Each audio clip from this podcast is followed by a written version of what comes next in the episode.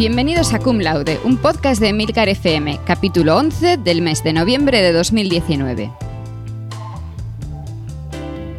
Somos Carmela García y Fran Molina y queremos compartir con todos vosotros nuestras experiencias.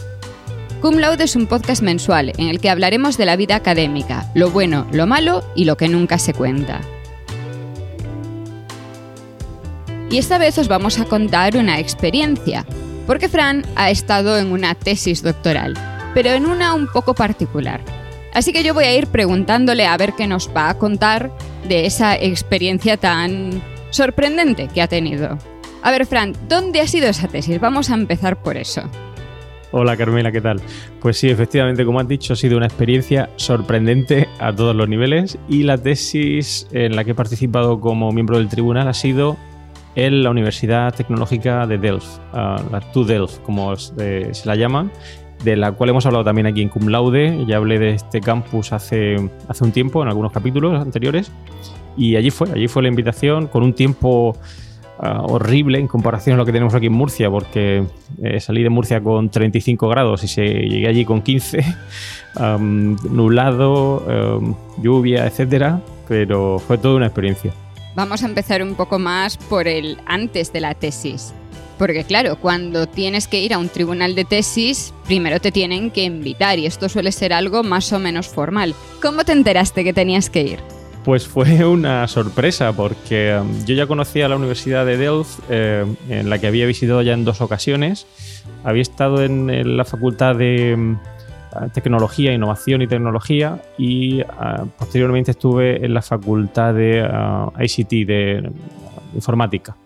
Y bueno, desde hace um, cosa de tres años he estado participando en un proyecto europeo con compañeros de la Universidad de Delft sobre innovación en modelos de negocio en pequeñas y medianas empresas. Y la tesis precisamente iba sobre pues, modelos de negocio, en concreto el desarrollo de una herramienta para innovar en el modelo de negocio en el sector del automóvil. Digamos, por lo tanto, que se entendía que conocía del tema, es una de mis áreas de investigación actualmente eh, más fructíferas y bueno, pues eh, me invitaron a, participar en, en, la tesis y como bien dices, pues bueno, te llega una invitación por, por email en primer lugar para ver tu disponibilidad o tu voluntad a querer formar parte de ese tribunal. Y a partir de ahí ya empieza pues, una, avalancha de, documentación. Hay mucho papeleo previo a la, defensa, porque, a ver, en España normalmente se envía un correo electrónico para invitar a la persona y si esa persona dice que, sí, que vale, que puede ir a, a esa tesis, entonces lo normal es hacerle llegar una copia de la tesis antes, pero poco más, el tribunal no suele tener que hacer algo antes, pero en otros sitios sí hay bastante papeleo. Efectivamente, tiene razón. En este caso difiere mucho de otras tesis en las que he participado como miembro del tribunal. Lo normal en, España es, pues, efectivamente, mandar un email eh, para ver la voluntad de formar parte de esa tesis. Se envía una copia de la tesis y hay algo de papeleo, pero muy, yo diría, muy básico, ¿no? Eh, Ah, básicamente decir que vas a participar en el, tribunal de tesis y poquito más, ¿no? En este caso, yo una vez que dije sí a la tesis, el papeleo fue muy abundante. En primer lugar, pues eh, te envían información sobre la tesis, cuándo va a tener lugar, para fijar la fecha, etc. Em, y luego toda una documentación previa sobre la aprobación a la defensa de dicha tesis. Es decir, si el tribunal no ve con buenos ojos, por decirlo de alguna manera, eh, la calidad de la tesis, esa tesis no se va a defender. Eso implica que antes de que fueses a la propia defensa, te hicieron llegar la tesis y tuviste entonces que evaluarla previamente basándote en la, en la parte escrita.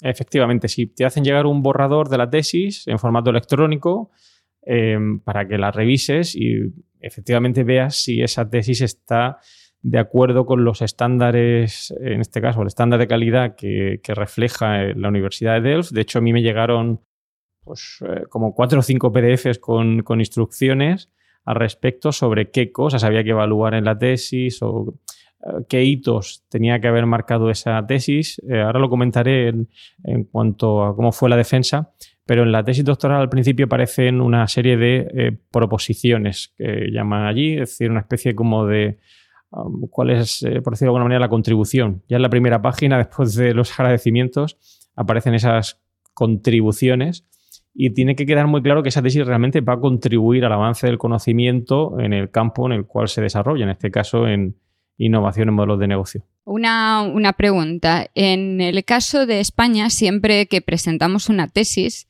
la depositamos antes de la defensa y lo que hayas depositado ahí queda. Pero en muchos casos, por ejemplo, en Suiza, lo que presentas es eso, es un borrador y después de tu defensa todavía puedes hacer pequeños cambios antes de depositar la versión final. En este caso, como tú la estabas evaluando previamente, ¿había la posibilidad de que sugirieses cambios? Sí, había una posibilidad de sugerir eh, algún cambio pero efectivamente lo que dices también es muy importante. En, Inglaterra, por ejemplo, lo normal es que después de la tesis em, pues no sea una aprobación eh, total, sino que le sugieras al doctorando, al candidato, que haga modificaciones a ese borrador final. En este caso no. En este caso, todas esas modificaciones, si es que tienen lugar, tienen que hacerse previas a la defensa. Es decir, que una vez que llegas a la defensa, es o se le da el título de doctor o no se le da el título de doctor. No hay alternativas a modificación de, puntos en la tesis. Eh, si es que hay que modificar algo, se hace todo previo, previo a la tesis. Yo he de decir que es algo que me parece muy bien, que se pueda enviar el borrador y recibir sugerencias antes de esa versión final, sea previo a la tesis o sea posterior, porque al final a todos se nos cuela alguna, algún error. O sea, una falta de ortografía, un espacio que, falta en algún sitio. Y, es horrible. O sea, para mí es, tengo un miedo tremendo a abrir mi tesis y encontrar algo. Entonces, habría agradecido eso. Cuantos más ojos, mejor, para poder encontrar todas esas pequeñas cosas, esos pequeños detalles a, a arreglar. Sí, eso es algo que eso es algo que nos pasa a todos. Es decir, cualquier tesis doctoral, por muy buena que sea, eh, yo si ahora abro, la mía, seguro que hay gazapos más de uno que se han colado. En este caso, pues claro, ese análisis previo permite resolver esos, esos descuidos, por decirlo de alguna manera, ¿no? que, pueden, que pueden ocurrir. En este caso, en el caso de, este, de esta candidata, eh, fue una aprobación por parte de los miembros, creo, no sé si llegó a ser unánime o no, pero no hubo ninguna modificación al borrador final. A ver, al final es eso, una cosa es que se te sugiera arreglar un error ortográfico y otra cosa es cambiar texto. También es cierto que muchas veces lo que te falta a lo mejor es una referencia o un pequeño cambio en el texto para, para clarificar algo, que eso desde luego a mí me parece maravilloso que se pueda hacer. Otra cosa ya son cambios grandes, entonces eso ya la cosa ahí cambia. Sí.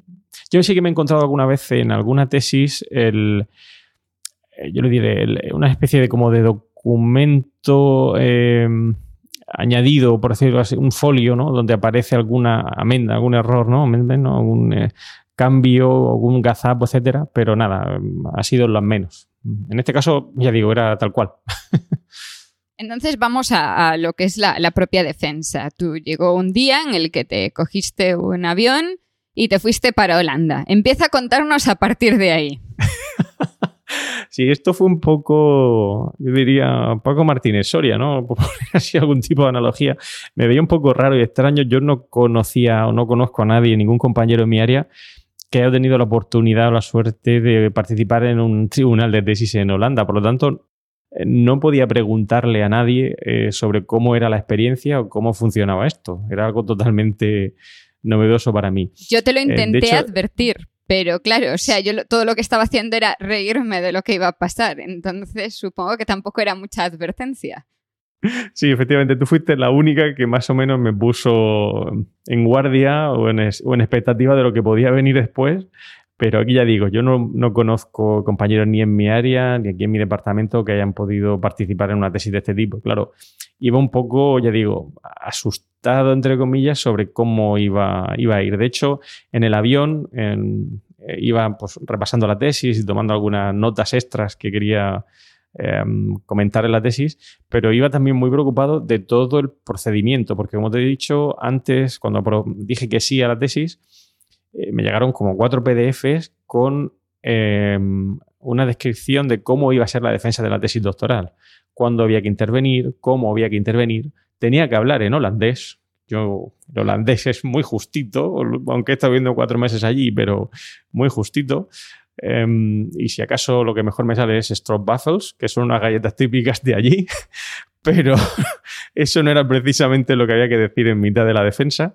Así que fue, ya digo, un viaje eh, un poco nervioso viendo, repasando esa documentación sobre qué es lo que tenía que decir o hacer, ¿no? Aterricé en Holanda con una temperatura que, ya digo, para nada se parecía a la, que tenía aquí en Murcia. Y nada, fui directo al, hotel. Y me pasó una cosa muy curiosa. Eh, y es que, bueno, llegué con tiempo el día antes, porque la tesis fue martes, llegué el lunes, eh, por el tema de vuelos no era posible llegar el mismo día. Y bueno, como me sobraba tiempo, dije, bueno, voy a pasearme por el departamento para saludar un poco al director de la tesis y a los compañeros que los conocía, etc. Y claro, digamos que iba con ropa cómoda. Es decir, no iba puesto de traje, chaqueta, sino que iba pues con zapatillas de deporte y bueno, eh, entendía que venía de un vuelo, ah, iba cómodo y al día siguiente iba a ser un día largo. Y te puedo asegurar que la cara que puso la secretaria cuando me vio entrar al departamento con zapatillas de, deporte fue, no puede ser, es imposible que... Su pregunta fue, ¿has traído zapatos negros? dije, eh, sí, no te preocupes, tengo zapatos negros. O sea, era una, una cara como de decir, ¿qué hemos traído aquí, no? ¿Quién viene? Voy a, voy a hacer una aclaración aquí. En Holanda, en el día a día de los departamentos, la gente se viste normal. O sea, es completamente normal ir de zapatillas de deporte, ir de vaqueros y camiseta. Este caso es porque se estaba viendo que a lo mejor no estabas suficientemente preparado para la defensa de una tesis. Efectivamente, es decir, no es que el resto de miembros que estuvieran allí no fueran en zapatillas de deporte, es que no es muy común, eh, en este caso, sobre todo en Delft, ver un profesor eh, supongo que de España, ¿no? O, ese departamento, en esa facultad, y, estaban muy preocupados por el tema de las formas, ¿no? Porque ahora diré lo que tuve que hacer al día siguiente, que, fue disfrazarme, eh, pero claro, eh, pensaron, si no, si vienen zapatillas de deporte, ¿cómo, va a ir mañana, no? Eh, vestido este hombre. Entonces fue una cosa un poco graciosa, le expliqué que, venía de, de, viaje y que venía con ropa cómoda, pero que no se preocupara que al día siguiente iba a ir en perfectas condiciones, de acuerdo con las reglas y la normativa. Porque claro, te estaba preguntando si tenías zapatos negros y es que en sí la ropa tampoco importa tanto porque la ropa que vas a llevar, a ver, hay unos límites y unas cosas que se te pide, pero la mayor parte no se va a ver. ¿Puedes explicar cuál es ese disfraz que te tuviste que poner al día siguiente?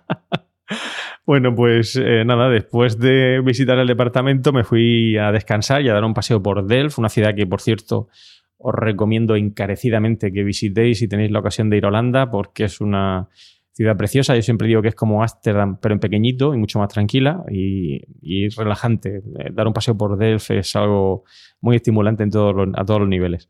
Pero bueno, al día siguiente me levanté y había quedado con el director de la tesis y otro miembro del tribunal porque teníamos que ir a ponernos un chaqué.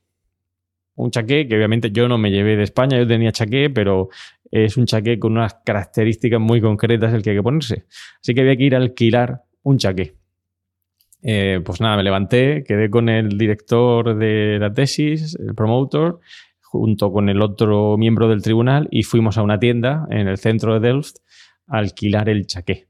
Ah, claro, yo mi experiencia, no sé si tú conoces casos eh, familiares o amigos que han tenido que ir alguna vez a probarse un chaqué o un traje, es que uno puede echar la mañana, ¿no? Porque eh, lo normal es que cuando vas a probarte el chaqué, pues esto no me está bien, el pantalón, ahora me tira de aquí, ahora la chaqueta, a ver cómo me queda. Entonces lo normal es que yo pensé, digo, bueno, si quedamos a las 10 para probar el chaqué, bueno, a las 9 y media, perdón, 9 y media, si quedamos a las 9 y media, pues a eso de las 11 habremos salido de, de probar el chaqué. Pero igual fue mi sorpresa que llegamos a una tienda que eh, que se dedica a eso, se dedica a alquilar eh, ropa para, sobre, aparte de bodas, etcétera, para eventos de este tipo en la universidad. Y eh, la persona que me atendió, que de hecho le di la gracia y la enhorabuena, era la cuarta generación en esa familia que se dedicaba en esa tienda a hacer este tipo de, de, arreglos, por decirlo de alguna manera. Y acertó la segunda. El primer pantalón no me estaba bien, pero el segundo acertó. Creo que me he puesto pocos pantalones de traje o chaqué más cómodos que ese. Parecía que lo habían hecho a medida. y no es por nada, pero yo creo que iba bastante guapo. Voy a hacer una, una pregunta que va a ser molesta. ¿Había alguna mujer en ese tribunal? Has metido el dedo en la llaga, ¿eh? Eh, no, no había ninguna mujer en el tribunal. Era una única candidata. De hecho, fue una de las cosas que yo le dije al director, al promotor, al promotor, a uno de los directores, es que me sorprendía, ¿no? Que no hubiera ninguna mujer en el tribunal de la tesis, porque eh, vamos, hay, más compañeras ¿no? que trabajan en el campo de innovación, en el modelo de negocio. No sé si fue algo, supongo que eso fue, fue algo fortuito, casual, ¿no? Pero me sorprendió. De hecho, aquí ahora mismo en, Murcia eh, se está promoviendo, me parece muy bien, eh, cierta equidad en cuanto a la a la composición de tribunales de tesis, ¿no? Y, creo que, me parece que muy acertado por pues, que, haya también mujeres. Y no, efectivamente, en este caso no había ninguna mujer. Lo digo porque, a ver, cuando yo defendí mi tesis, no es que fuese obligatorio, pero se me animó mucho a que aproximadamente la mitad de mi tribunal fuesen mujeres. Y las tesis que yo conozco que se defendieron en Holanda, en ninguna de ellas en el tribunal había una mujer. Entonces, sigo sin resolver mi gran duda, que es qué ropa se tiene que poner una mujer si va a ese tribunal. Sí, pues eh, efectivamente tiene que. Podríamos, ponerlo incluso en la nota del programa si hiciera falta, pero sí que queda claramente especificado qué tipo de vestido con una falda por debajo de la rodilla, creo que eh, especificaba, es decir, todo negro y con una falda con, por debajo de la rodilla. Hay que hacer una pequeña puntualización y es que en, eh, los miembros del tribunal, yo soy ahora mismo um, profesor titular, no soy todavía profesor catedrático, lo que ellos equiparan a, full professor, aunque tengo la acreditación y demás, pues bueno, todavía no, no, soy, eh, no soy catedrático y por lo tanto los titulares tienen que ir vestidos con chaqué, em, o en este caso si fueran mujeres, como digo, con ese vestido con la falda por debajo de la rodilla, pero los eh, catedráticos tienen que llevar encima una toga. Pueden llevar chaqué o traje, pero encima deben llevar una toga. ¿Tuviste que ponerte gorrito? no, no tuve que ponerme gorrito, por suerte, porque ya digo, si hubiera sido uh, catedrático, full professor, sí que tienen que ponerse el gorrito. De hecho, ahora os comentaré durante la defensa que lo del gorrito tiene eso aquel. Es decir, no es solo el gorrito, es que hay que hacer algo con el gorrito porque en otras universidades en, Holanda hay diferentes modelos de gorrito dependiendo de tu nivel. O sea, desde lo que sería un... Em, ¿Cómo se llama esto en español? Ah, desde un assistant o associate a un full professor, en los diferentes niveles tienes diferentes modelos y eso, claro, luego determina lo que pasa durante la tesis. Entonces, mm, vamos a ir avanzando a eso. Sí, de hecho había uno, uno de los miembros del tribunal que era profesor, eh, full profesor en, en Bélgica y em, se trajo su propio gorrito, que era distinto del gorrito que le pusieron al profesor que venía de Copenhague. Entonces sí, había diferentes gorritos ah, de la gente que, que, estaba allí. O sea que sí, efectivamente el gorrito, ahora diremos cómo funciona, pero tiene eso que es algo así como Harry Potter. Ya os avanzo que es un gorrito Harry Potter. Entonces llegó el momento, tenías tu, ya tu ropa preparada y todo eso y llega la defensa. Cuéntanos la defensa. La presentación primero. Sí, bueno, pues eh, bueno, salimos de allí de la tienda. Obviamente yo pregunté cuánto tiempo tenía que llevar el chaqué. Menos mal que solo era la defensa, luego podía quitármelo. Así que allí mismo tuve que llevarme también el maletín para luego volver a meter todo el chaqué en su bolsita y devolverlo a la tienda, ¿no? Entonces fuimos a la universidad y como te digo, fue muy rápido, eh, de hecho más incluso de lo que esperaba el propio director de la tesis a la hora de arreglar el tema del traje. Nos sobró tiempo y fuimos al departamento a tomar un café antes de la defensa. Y, aquí, bueno, vuelvo a la anécdota de antes, igual que el día antes la secretaria del departamento me había visto con cara de de dónde ha salido este profesor español, ya cuando me vio con el chaqué, la mujer respiró. Hizo un...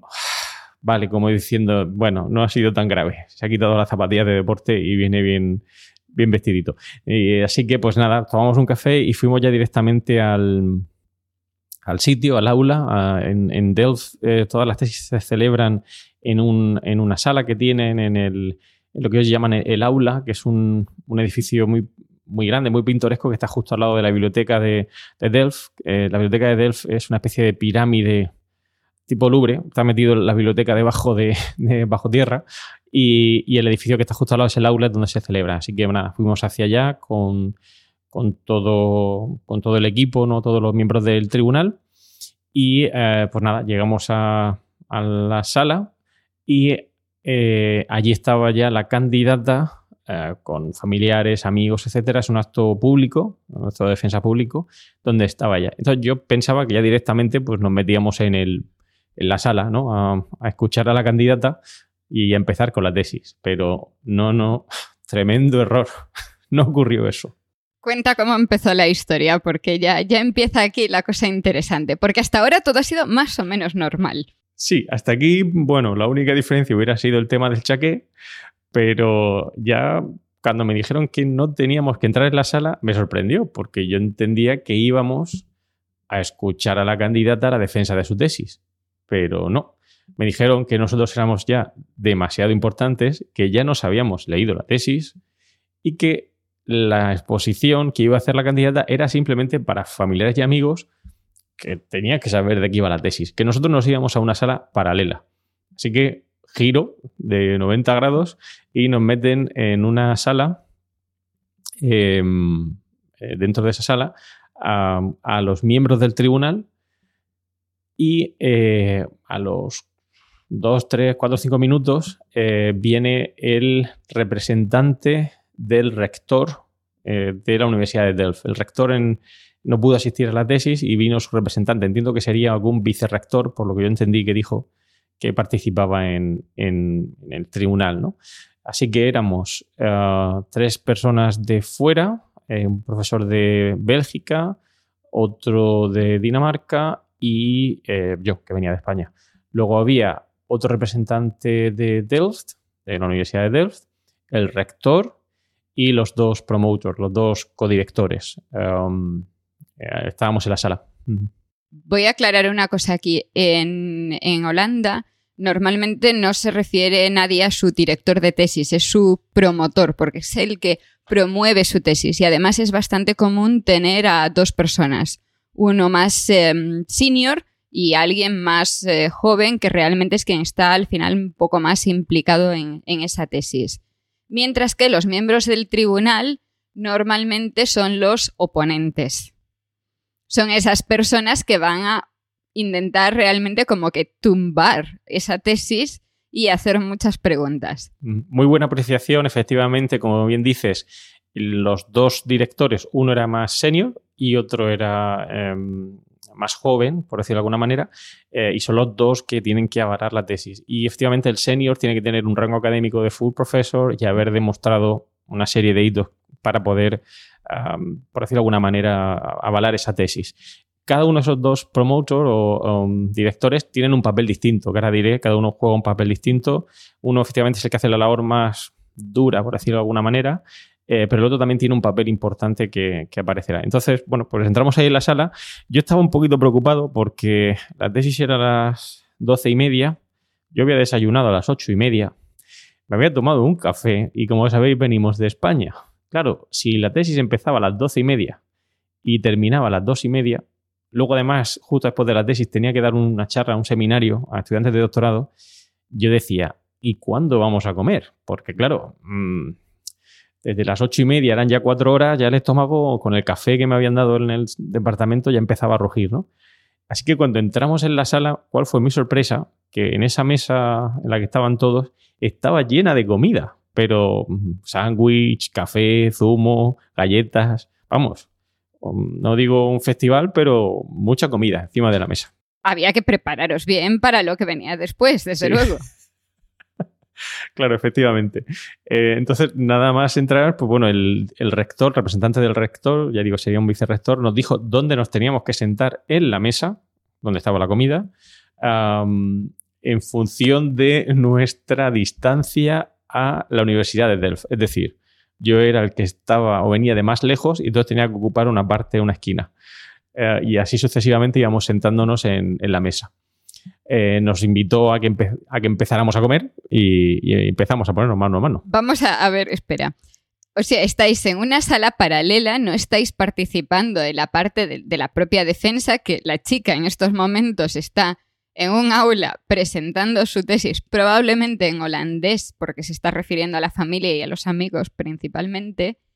Y vosotros que estáis ahí como en el backstage, tenéis que sentaros en un orden particular en esa, en esa sala. Y aquí esto ya empieza a ser un poco raro. Sí, aquí ya empezaba a ser un poco raro, porque claro, es que estaba dibujado en un papel donde había que sentarse en esa mesa. Claro, yo ya, aquello ya me, me pareció un poquito raro, pero dije, bueno, yo sigo, como dicen, um, if you go to Rome, you have to live like Romans. Así que, pues nada, yo soy un romano más, uh, así que si me dicen que me siente, yo me siento. Me invitaron a comer, así que, pues obviamente eh, te puedo asegurar que tenía mucha hambre a esa hora. Em, eh, me hubiera comido un cocido o lo que me hubieran puesto, pero el sándwich me pareció ideal. Y pues tomé mi café, sándwich, zumo, etcétera. Ah, sobre todo en previsión a, lo que venía después, porque si esto era el principio y terminaba a las dos y media, ah, yo no quería estar en mitad de la tesis con el estómago rugiendo, ¿no? Así que, pues nada, empezamos a comer. Y nada más eh, empezar, pues el rector nos empezó a dar las indicaciones. Pero yo estaba un poco sorprendido porque, como te digo, esperaba estar escuchando la defensa de la tesis, ya me habían dicho que no íbamos a estar en esa defensa, y el rector dijo que iba a decir dos cosas, o, iba a empezar la charla eh, de dos formas. En primer lugar, nos ibas a, decir el tema logístico, de cómo teníamos que entrar luego en la sala, y eh, luego nos iba a explicar o íbamos a debatir la tesis doctoral. Y claro, aquello me sorprendió, porque íbamos a debatir la tesis sin estar delante de la doctoranda. Es decir, teníamos que proponer nuestras preguntas en esa reunión para que el número de preguntas fuera, pues, em, por decirlo de alguna manera, em, cubriera todos los aspectos de la tesis y que al mismo tiempo eh, diera tiempo a responderlas, porque la tesis en sí, la defensa, que ahora diré, dura exactamente 45 minutos o una hora. Lo normal son 45 minutos y es justo, muy justo, porque luego nos vas a decir cómo se regulan esos minutos. Efectivamente, 45 mm, minutos mm, muy justos. Esto yo creo que si lo hacemos en España se nos va dos horas, pero allí tenían los minutos contados. Así que nada, lo primero que nos dicen es que tenemos que entrar en la sala siguiendo a, a una mujer que es la... Mm, a ver si lo digo bien, la Battle o Bedo, o bueno, básicamente es una especie de mayordomo vestido con trajes muy peculiares. Ah, ya digo, parecía salido de Harry Potter y llevaba una especie de bastón grande con el que va dando golpes en el suelo antes de entrar a la sala y ya nos indica que eh, tenemos que ir en procesión siguiendo a este mayordomo cada vez que da golpes en el suelo hay que pararse, obviamente, y eh, entrar en el orden exacto. No podemos cometer el error de entrar en la sala antes o después de otra persona. Es decir, yo iba detrás del profesor de Copenhague. Tenía que entrar el último porque era el que venía más lejos de Delft. Así que tenía que ser el último en entrar en la sala. Creo que en este caso también es porque teníais un, un grado similar, porque además de la distancia, si no recuerdo mal, se tiene en cuenta el grado, el título que tiene cada uno de forma que los más eh, novatos entran de últimos. Sí, en este caso nos explicaron que era eh, por el tema de distancia. De hecho, ya digo, la mesa era... luego sí, a la hora de hablar sí que se tiene en cuenta el rango académico, pero ya digo, hizo mucho hincapié. Yo estaba un poquito asustado, Carmela, te lo que confesar, porque dije, ¿y si me equivoco? Y entro antes, antes a la, sala, o qué sé, eh, entramos al mismo tiempo. Es que lo dijo de una manera muy seria, o sea, no, estaba bromeando. Era, tú tienes que entrar el último en la sala. Así que mi preocupación era, como te puedes imaginar, increíble. Y, dijo que, que, bueno, que en media hora o algo así, mientras estaba exponiendo la candidata, iba a venir el mayordomo a indicarnos que iba a empezar el evento en sí, ¿no? Así que, pues nada, nos dijo cómo íbamos a funcionar y nos dijo lo siguiente. Cada vez que fuéramos a hablar, aquí empieza ya lo chulo, eh, a dirigirnos a la candidata, teníamos que decirlo en holandés. Es decir, que la primera pregunta que le íbamos a hacer, cada uno de los miembros del tribunal tenía que empezar con las frases Varde promovenda. que seguro que estoy diciendo fatal, y si alguien de lo que nos escucha dirá que he dicho una burrada, pero sí, había que empezar con esa frase. Bueno, y entonces vamos avanzando y llega ese momento de que ya habéis discutido, no vamos a contar aquí qué preguntas discutisteis para la tesis, así que vamos a... Eh, entráis en la sala y, seguís este orden particular y lleváis el señor, la señora con el bastón delante dando golpes. Entráis. Sigamos a partir de ahí. Sí, bueno, es una cosita. Eh, una de las cosas que me sorprendió es que dijeron que el último que iba a hablar de, todos eh, no iba a ser el rector, sino que iba a ser el promotor senior. Y que, eh, como iba a quedar poco tiempo, probablemente le iban a interrumpir la señora del bastón. Fijaros hasta qué punto tenían controlados los tiempos, ¿no? Así que efectivamente entramos en la sala en procesión, siguiendo a la mujer, la señorita de, señora del bastón, dando golpes en la sala con un silencio sepulcral y bueno, nos sentamos eh, a la hora de, lo que es la defensa y yo por ser el más, eh, el que estaba más lejos, como digo, el que venía de más lejos, era el primero en hablar. Aquí en España tenemos una tradición, no sé si a ti te habrá pasado, y es que cada vez que interviene uno de los miembros eh, del tribunal, lo primero que hace es darle la enhorabuena a la candidata, a la familia, a los tíos, a los abuelos, a los primos, a, las mascotas, a, la universidad, al departamento. por eso la defensa en España dura tres horas, obviamente. Es como, como protocolario. Claro, a mí se me ocurrió preguntar si podía hacer eso. Claro, la cara del representante del rector fue como, no, ni se te ocurra. Dice, por ser el primero, te vamos a dejar que digas unas palabras de... Em, para suavizar de alguna manera eh, la entrada de preguntas. Pero no, aquí van a ser 45 minutos donde vamos a estar lanzándole preguntas a la candidata. Así que, bueno, me tocó hablar en primer lugar. Eh, te puedo asegurar que estaba hecho un flan, eh, sobre todo porque no podía cometer el error y tenía que em, decir las palabras en holandés, que creo que no salieron tan mal, o por lo menos la candidata se rió poco. Em, dije las palabras en holandés y, em, en primer lugar, pues bueno, di una pequeña agradecimiento muy rápido eh, al, departamento y demás y la verdad que la tesis estaba bastante bien y dije que bueno, era una tesis muy, muy razonable y que había demostrado que la candidata sabía qué es lo que estaba haciendo, ¿no? Y empecé con el bar de promovenda y dije mis tres preguntas, que son las tres preguntas que tenía allí planteadas la candidata, cada vez que tú le haces la pregunta en holandés, ella tiene que responder también en holandés como eh, mm, querido oponente. Como bien has dicho antes, allí se consideran opponents, porque son preguntas.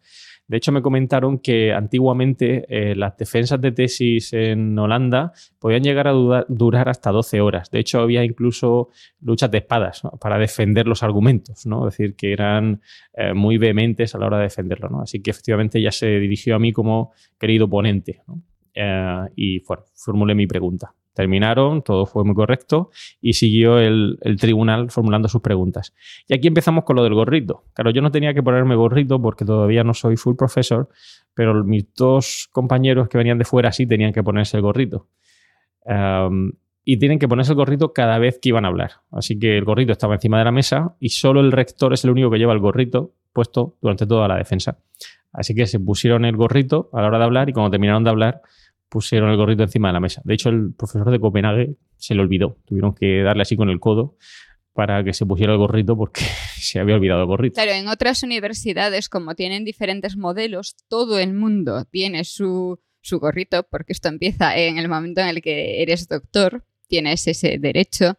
Y sí que se mantiene esa historia de ponérselo y quitárselo. A todo esto, este gorrito tiene un nombre que nosotros deberíamos saber porque nos... No sé, ¿Tú te hiciste foto de Orla con él? Eh, no, no me hice yo foto con, gorrito, ¿no? A ver, yo me hice foto de Orla, pero tampoco llevaba, o sea, llevaba la toga, pero eh, era todo. Sí. Entonces, claro, nos parece algo muy, muy extraño porque hay muy pocas em, universidades en las que esto se haga, aunque en nuestra Orla los profesores sí lo llevaban. Pues eh, yo lo del gorrito, pero tú te refieres cuando hacemos el título con el grado, ¿no? Sí. Ah, sí, sí. Bueno, ahí sí me puse el gorrito, pero bueno, digamos que era algo más. Sí, ya. no quiero decir Ya, ya. eh, otra cosa, ¿no? Esto es un gorro. mm, eh, parece una corona, ¿no? Es una corona así negra, grande, mm, un poco estrambótica, con mucho terciopelo, que tenía pinta de pesar bastante. Una cosa. mm, un gorro, vamos, como si tuviera frío. O sea, no es el. el- En España, eh, muchas universidades sí tienen esos modelos, porque cuando se hace estos actos de apertura del curso académico, normalmente todos los mm, señores estos viejos que van a estas cosas, sí salen en las fotos con esto.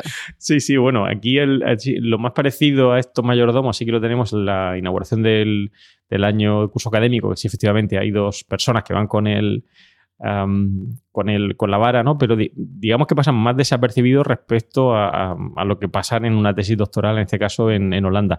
Y los gorritos, efectivamente, tenemos el gorrito este redondo, ¿no? Con el de doctor y demás, pero es que este es un gorro distinto, es que es un gorro no sé cómo explicarlo. Es una cosa muy rara. Es un gorro mm, así abombado. con- no sé, quizá puedo, puedo poner alguna foto, ¿no? En, puedo poner alguna foto en, el, eh, en las notas del programa para que vean a lo que me refiero. Google mantiene que esto se llama sombrero doctoral, que lo sepas. Y bueno, o sea, parece que hay muchos modelos dependiendo de la universidad, pero es muy fácil encontrar mucha historia sobre los españoles, parece ser. Te voy a contar mientras una anécdota y luego ya seguimos con la finalización de esa tesis. Y es que en, en Alemania y también en Suiza, eh, ligado a todo este tema de los gorritos, hay una tradición que es que cuando tú defiendes tu tesis, tus compañeros te regalan ese gorro. Pero no te regalan ese gorro como tú te lo estás imaginando en estos momentos. Porque claro, se ha perdido esa tradición de que se te imponga el gorro doctoral, sombrero doctoral, como quieras llamarlo. Entonces, lo que hacen tus compañeros de trabajo es preparar un, uno similar con cartón, cartulina, lo que sea, y en la parte de arriba, en la parte que sería plana de ese cuadrado que, que todos imagináis, porque es lo típico que sale en las eh, películas americanas, encima de eso se ponen un montón de figuritas hechas a mano que representan diferentes cosas que hayan pasado durante tu tesis. No tenía ni idea. En mi laboratorio esto es todo un acontecimiento porque cada vez que alguien va a defender su tesis, nos pasamos semanas antes haciendo figuritas de, pues, sabes, tiene este hobby, pasó esto cuando estaba en su segundo año de tesis, que si ponerle la estructura de la proteína que resolvió durante su tesis, y al final, o sea, hay gente que se le ocurra más y gente que se le ocurra menos, hay gente que tiene más maña que otros, pues que tienes que vernos allí a todos los un par de días antes de la tesis con plastilina haciendo figuritas para luego ponerlas ahí. Ya, ya enseñaré alguna foto, porque al final esto es un montón de trabajo. Y, y en la fiesta posterior a la tesis con los, con los compañeros hay una especie de ceremonia en la que los compañeros le ponen su, su gorro de tesis. No tenía ni idea, no tenía ni idea. No, aquí en este caso no le regalaron gorrito, le dieron obsequio porque de hecho luego después de la tesis tuvieron una recepción y, y ahí sí que le dieron los compañeros del departamento un, pequeño regalo, ¿no? Pero, pero no, gorrito no, no vi yo que le dieran. No, es algo de, Alemania que, claro, se extendió a Suiza, supongo que, que mm, igual que el idioma. Pero en, en Holanda sí que hay mucha tradición de que los compañeros de laboratorio, al menos en, en los de ciencias experimentales, hagan un vídeo del doctorando. Ah, pues aquí no, tampoco, tampoco hicieron. Le hicieron una pequeña presentación en PowerPoint, pero bueno, fue un poco Sí, graciosa. algo, algo de ese sí. estilo. algo un poco para, para animarla al futuro y demás, ¿no? Pero ah, vamos, estaba también la familia y eso y tampoco fue, fue muy largo, fue una, una cosita corta.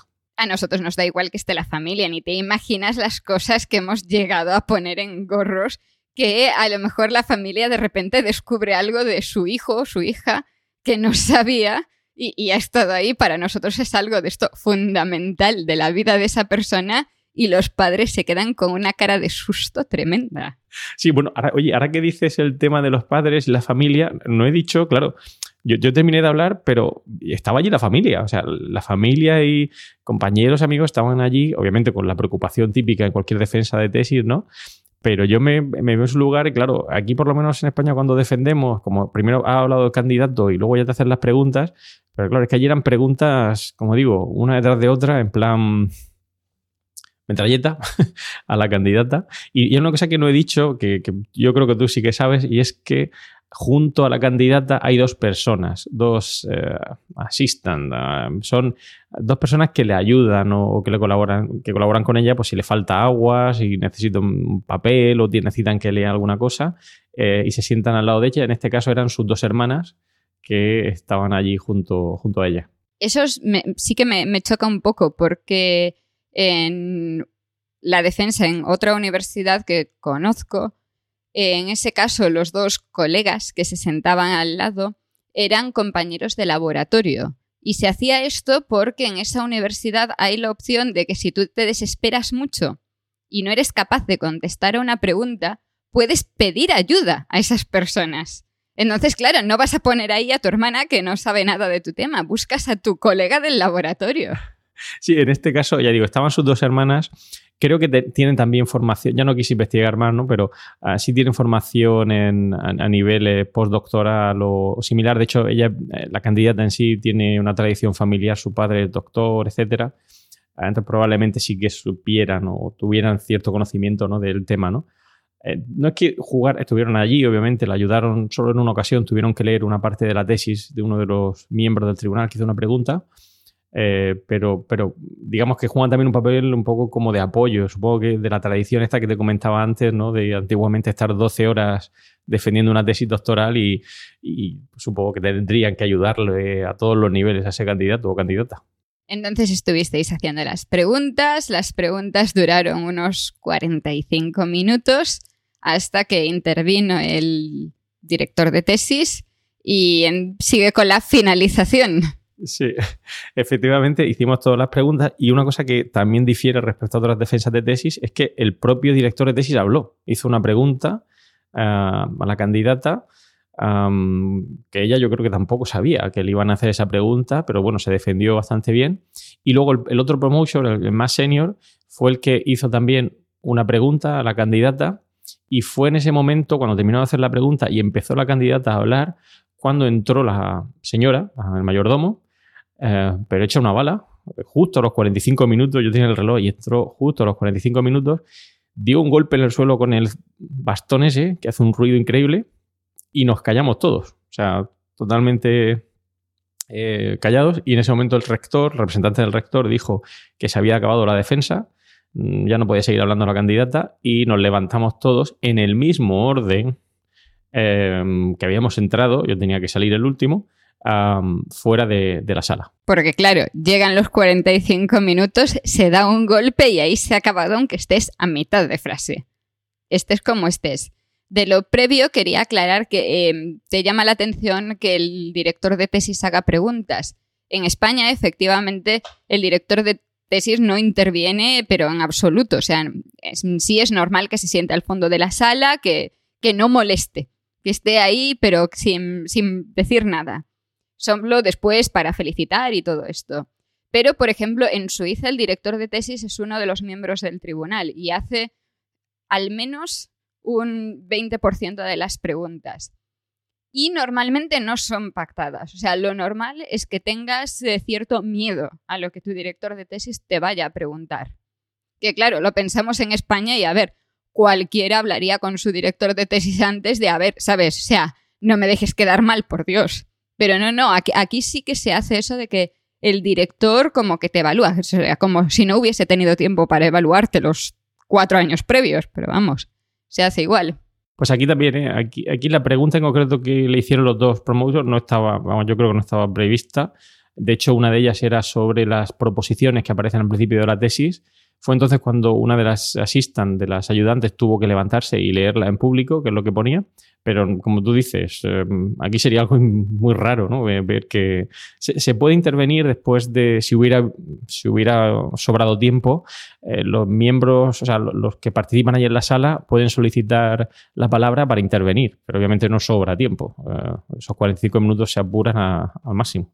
Entonces eso es al revés que en España, ¿no? Porque en España lo normal es que cuando se acaba una tesis, cuando se acaba la presentación de la tesis, primero se pregunta si hay algún doctor en la sala que tenga alguna pregunta. Normalmente se hace el silencio y empiezan los miembros del tribunal a preguntar. En el caso de Suiza también hay una presentación pública de 45 minutos.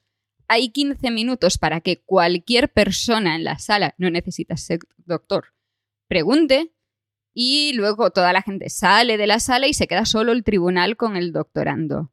Pero en Holanda entonces es al revés. Primero pregunta el tribunal y si sobra tiempo ya preguntarán en la sala. O sea, que tampoco se pregunta jamás. Vamos, supongo que no, porque no da tiempo. Las instrucciones que nos enviaron podían haber intervenido los, eh, el público, pero no, lo que va, era imposible en 45 minutos con eh, ocho miembros que había allí eh, estar todos hablando. Es imposible.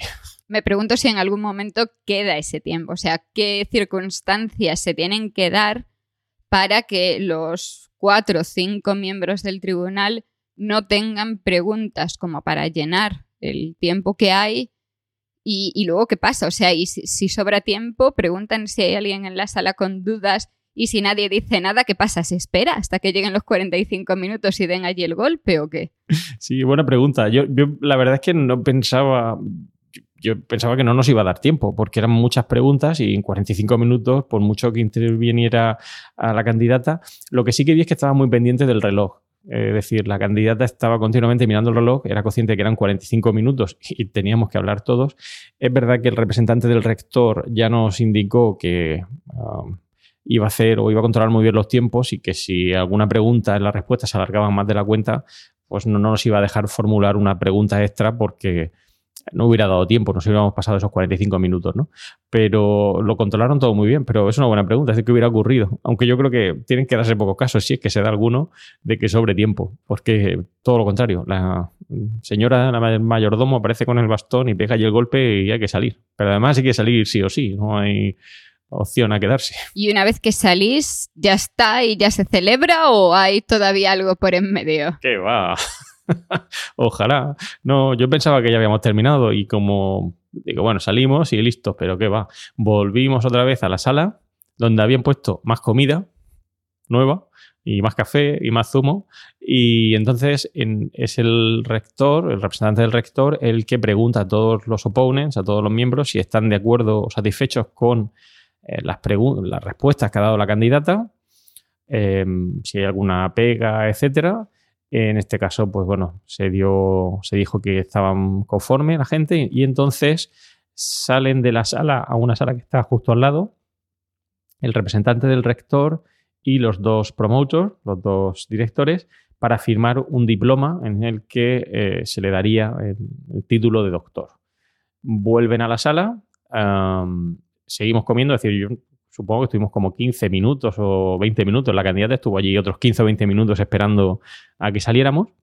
Y ya pues cuando pasaban esos 15 o 20 minutos, teníamos que esperar a que viniera otra vez el mayordomo, la mayordoma, vino, volvió a dar el golpe, volvimos a salir en el orden preestablecido y ahora al entrar en la sala teníamos que sentarnos en otra zona distinta y de nuevo cada uno en un sitio muy concreto. ¿no? Es decir, yo estaba sentado en segunda fila y en una esquina. Eh, y bueno, entramos en la sala y em, ya a partir de ahí ya fue todo en holandés. Ahí ya, ahí ya me perdí del todo porque entonces el rector habla en holandés em, para dar la, enhorabuena y darle el título de doctor en, el, una especie de tubo así de color rojo donde estaba metido el diploma que habían firmado previamente y se lo entrega el promotor senior. O sea, el más antiguo es el que le da el diploma. Desde luego, esto es muy, muy diferente en, España cuando, cuando tú acabas tu tesis. Eh, bueno, ese tiempo de espera está más o menos igual, ¿no? Porque lo normal en España y en Suiza es lo mismo, es que acabadas las preguntas, tú sales de la sala y mientras tu tribunal discute dentro de la sala. Tú has estado en tribunales en España y sabes cómo va esto. Yo siempre me he preguntado eso de, por Dios, ¿en, qué están dedicando tanto tiempo? ¿Qué están haciendo esos 10 minutos, 15 minutos? Por lo que sé, por lo que me han dicho otros doctores que han estado en tribunales, ese tiempo lo dedicáis principalmente a firmar papeles y hacer papeleo. Realmente lo de discutir qué grado, qué resultado se va a dar a esa tesis son dos minutos y el resto es firma aquí, firma tú aquí, hay que cubrir este papel y todo esto. Pero luego lo que se hace es que, llegado, pasado ese tiempo, una persona sale a la puerta, pide al candidato o candidata que vuelva a entrar, entra, en el caso de España entra también detrás todo el mundo que estuviese en la tesis, en el caso de Suiza entra solo el candidato, se le comunica el resultado, en Suiza se espera fuera hasta que salga otra vez y diga ya, ya está. En España hay toda esta parafernalia de todos en pie, aplaudir y tal y cual, y, te dan flores, y etcétera, etcétera. Pero claro, ahí, pues, oye, lo del diploma mola más que, que te A mí no me dieron flores porque yo mm, tengo una paranoia, no me gustan los ramos de flores, prefiero plantas vivas. Y era algo que, que yo insistí en que no quería algo así, pero, pero sí, sí es algo muy típico, ¿no? Pero me habría molado más que me hubiesen dado el título directamente. Sí, totalmente de acuerdo. Yo, mm, además, era un diploma muy chulo que luego nos enseñó y eh, un tubo rojo de tamaño considerable, sólido, es decir, que, se veía algo muy formal. De hecho, una de las cosas que me gustó eh, fue precisamente eh, porque nos dijo previamente el rector que es lo que iba a decir, es como que el grado de doctor que en ese momento alcanza la candidata eh, tiene un importante valor y que se espera que avance en el conocimiento, que lleve a cabo su labor de manera correcta, siguiendo un método científico, claro, es decir, es como que se le da, no es solo el hecho en sí del diploma, la entrega del diploma, sino representa o trata de reflejar el, valor que tiene el título de doctor que, que le está dando en ese momento el representante del rector en la universidad a esa candidata. Es como el, creo que es una cosa muy positiva. Es decir, no es simplemente, bueno, ya eres doctor, palmadita en la espalda o un abrazo. No, no. Es, ojo, o sea, te doy el título de doctor para que en el futuro tú avances en el conocimiento, etcétera, etcétera. Luego el, otro candidato, el, uh, eh, el, más joven, eh, sí que ya dice unas palabras para terminar, pues más... por decirlo de alguna manera, más familiares, agradeciendo a la familia, etcétera, y reconociendo por la labor que, ha hecho la candidata, en este caso. Y con eso ya se acabó todo y ya te pudiste volver al hotel y de vuelta a España. No, no, todavía tuvo que entrar otra vez la señora, la del mayordomo. tuvo que volver a entrar, dar un golpe y volver a salir en el mismo orden que habíamos puesto anteriormente. De nuevo volvimos a ir a la sala donde ya nos despedimos del, ah, del, rector. Y otra cosa que hacen, em, ya no sé si es solo en Delft o serán otras universidades, es que el, regalo que le dan los miembros del comité a la candidata es un ejemplar de su propia tesis doctoral con la firma de todos los miembros, incluido el representante del rector o el rector, donde cada uno pone una pequeña frase de, ah, de ánimo, etcétera. Yo puse una un poquito friki, pero, pero efectivamente todos tienen que poner esa pequeña frase de como de, suerte, ánimo, etc. Y ese es el regalo, entre comillas, que le dan los miembros del tribunal en conjunto a, la candidata. Y ahí sí ya, pues bueno, eh, terminó, pero aquí tampoco termina todo, ya la señorita del bastón, el mayordomo, ya dice que hay que irse porque justo después hay otra tesis, pero luego hay una recepción para la familia ah, y los miembros del tribunal, donde, pues bueno, em, em, se da un pequeño pisco labis, ¿no? Un pequeño aperitivo para tomar algo, ¿no? Y aquí de nuevo me sorprendió y es que ella estaba esperando a los miembros del tribunal a que le dieran la enhorabuena, etcétera. De nuevo en el orden, empezando por el rector y terminando por un servidor, yo era el último y hasta que nosotros no hubiéramos dado el agradecimiento, no podían pasar el resto de compañeros, amigos, etcétera, a darles el agradecimiento. Ah, entonces, bueno, terminamos, le dimos el agradecimiento, yo le llevé unos pequeños obsequios también, porque creo que es un, algo también muy típico, ¿no? Es decir, en estas tesis que los miembros del tribunal luego den un pequeño recuerdo mm, más o menos simbólico a la candidata. Y ahí sí, ya, ahí ya terminó con el aperitivo eh, lo que fue el acto en sí y a partir de ahí ya pudiste volver a ser una persona normal. Sí, a partir de ahí ya me pude quitar el chaqué, meterlo en su bolsa y devolverlo a la tienda y ya me fui a dar el seminario que tenía justo después. Menos mal que me habían dado de comer porque fue terminar y cinco minutos después estaba dando un seminario a estudiantes de doctorado, o sea que imagínate. Luego ya por la noche tuvimos la, celebración. Ya por la noche lo que es la candidata ya invita a los familiares, ya a los miembros del tribunal a una cena donde ya, pues bueno, de manera más informal se celebra la tesis. Sí, pero esa ya es la cena, pues como algo que es bastante típico en España. En España no se suele hacer cena, se suele hacer mm, comida, sobre todo si la tesis es por la mañana, que es llevar a los miembros del tribunal y a veces a la familia, aunque no siempre, a comer a algún lado. Y luego porque por la tarde-noche en España se suele celebrar de otra forma ya la tesis. Sí. sí, yo digo cena porque efectivamente es, eh, es, su comida realmente, porque fue a las seis y media o siete de la tarde, fue cuando seis y media estábamos comiendo o cenando, que ya esa hora ya uno ya no sabe si come cena. Seis y media es cenar, totalmente. Claro, claro. Pues sí, a las seis y media estuvimos ahí ya cenando y celebrándolo. Pero fue, ya digo, ha sido sin duda una experiencia para recordar, algo que no se olvida nunca.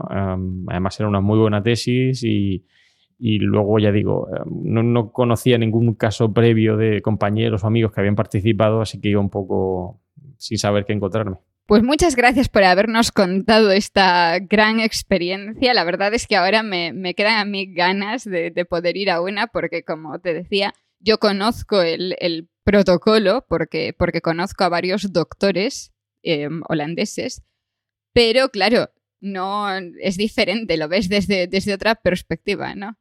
Y ahora ya, ya me entraí la curiosidad, ya tengo, tengo ganas de que en algún momento me llamen y pueda vivir eso.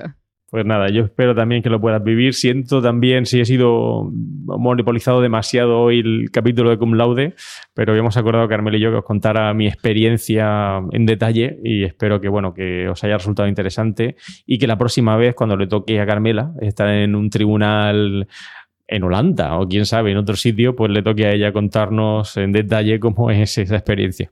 Yo es que soy todavía muy jovencita para que me inviten a tribunales. Parece ser que todavía no.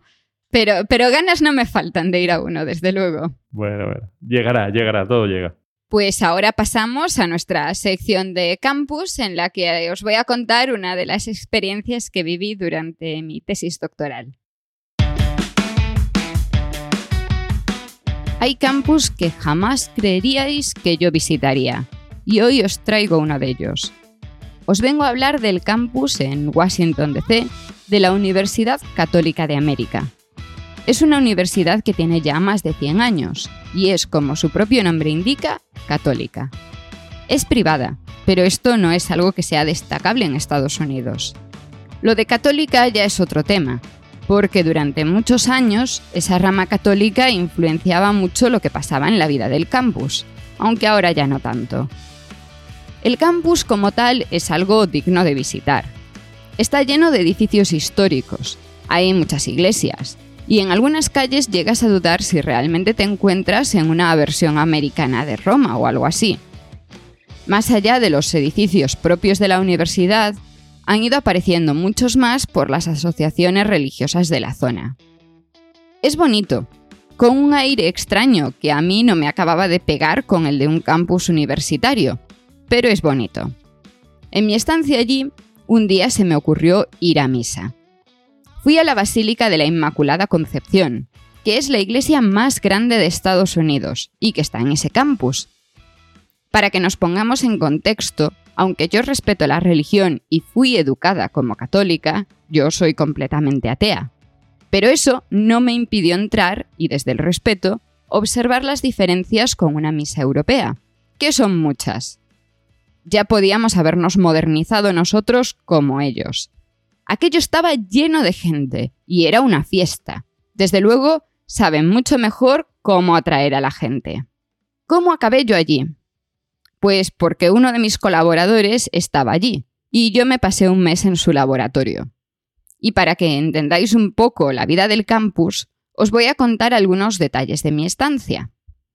Mi jefe allí era indio, nada que ver con el catolicismo, investigador de la universidad.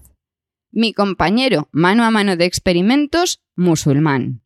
Todos los viernes desaparecía unas horas para cumplir con sus obligaciones religiosas, cosa totalmente aceptada por la universidad. Investigábamos cómo alterar la evolución de un virus, y nadie impidió esa investigación. En el pasado, la universidad tuvo problemas con ese tema, pero desde hace ya bastante tiempo tienen total libertad de creencias para sus alumnos y sus investigadores. Y sus investigaciones no tienen que ir orientadas a cumplir los preceptos de la fe católica. Y ojo, que tampoco es que se hayan relajado así por las buenas. Es que los tres últimos papas, incluyendo al presente, visitaron este campus, y tanto Benedicto como Francisco hicieron especial hincapié en sus visitas en el tema de la libertad académica. Que una cosa es ser creyente y otra quedarte atrás. En esta universidad hay investigadores muy destacados a nivel mundial. Pero claro, no es oro todo lo que reluce. En mi estancia me tuve que quedar en una casa residencia llevada por monjas, solo para mujeres. Yo me quedé en la habitación de invitados, que era la única individual con baño que había en toda la casa. Las monjas eran todo amor, y me acogieron allí desde el primer momento, sobre todo cuando vieron que yo conocía muy bien sus costumbres. Nunca me pidieron que rezase o que fuese a misa. Hablamos mucho sobre sus viajes a las misiones, y yo les conté muchas historias de las monjas con las que yo crecí. Cuando llegaba tarde siempre me tenían algo guardado para comer, y todas las mañanas tenían alguna cosa americana para que yo no me fuese del país sin probar todo lo que pudiese. Pasé acción de gracias allí, y como llegué tarde a casa ese día, me habían guardado pavo y todas esas cosas que se hacen siempre en las películas. Y poco antes de irme, celebramos una fiesta de Navidad. Comimos pizza y cantamos villancicos. Bonito, ¿no? El problema es que esta casa estaba a 15 minutos andando del laboratorio y 5 de la boca del metro, y pese a ello tenía prohibido estar fuera una vez que fuese de noche. Obviamente yo salía igual, pero esto generaba muchísimos problemas. Mi jefe me llevaba a casa en coche si era de noche. Todo por el supuesto nivel de delincuencia de la zona que rodeaba la universidad, mezclando la pobreza con el fanatismo, que no son buena mezcla. Yo he de decir que nunca tuve un problema, y que me parecía más un problema de racismo que realmente de violencia. Pero tampoco quise comprobarlo, y aunque sí llegué más de una vez de noche, tuve especial cuidado. Y con esto lo dejo, animándoos a visitar este campus si en algún momento vais a Washington. La próxima vez os traeré otro campus de la misma ciudad, que es más conocido en España, a ver si acertáis cuál. Y esto ha sido todo por hoy. Gracias por escuchar Cum Laude y esperamos tus comentarios sobre estos y otros temas relacionados con la vida académica. Puedes realizar tus comentarios y contactar con nosotros en emilcar.fm barra cum laude y en los otros medios de contacto que encontrarás en emilcar.fm. Y no olvides escuchar el resto de podcasts de Milcar FM, donde podrás aprender muchos temas interesantes y de actualidad.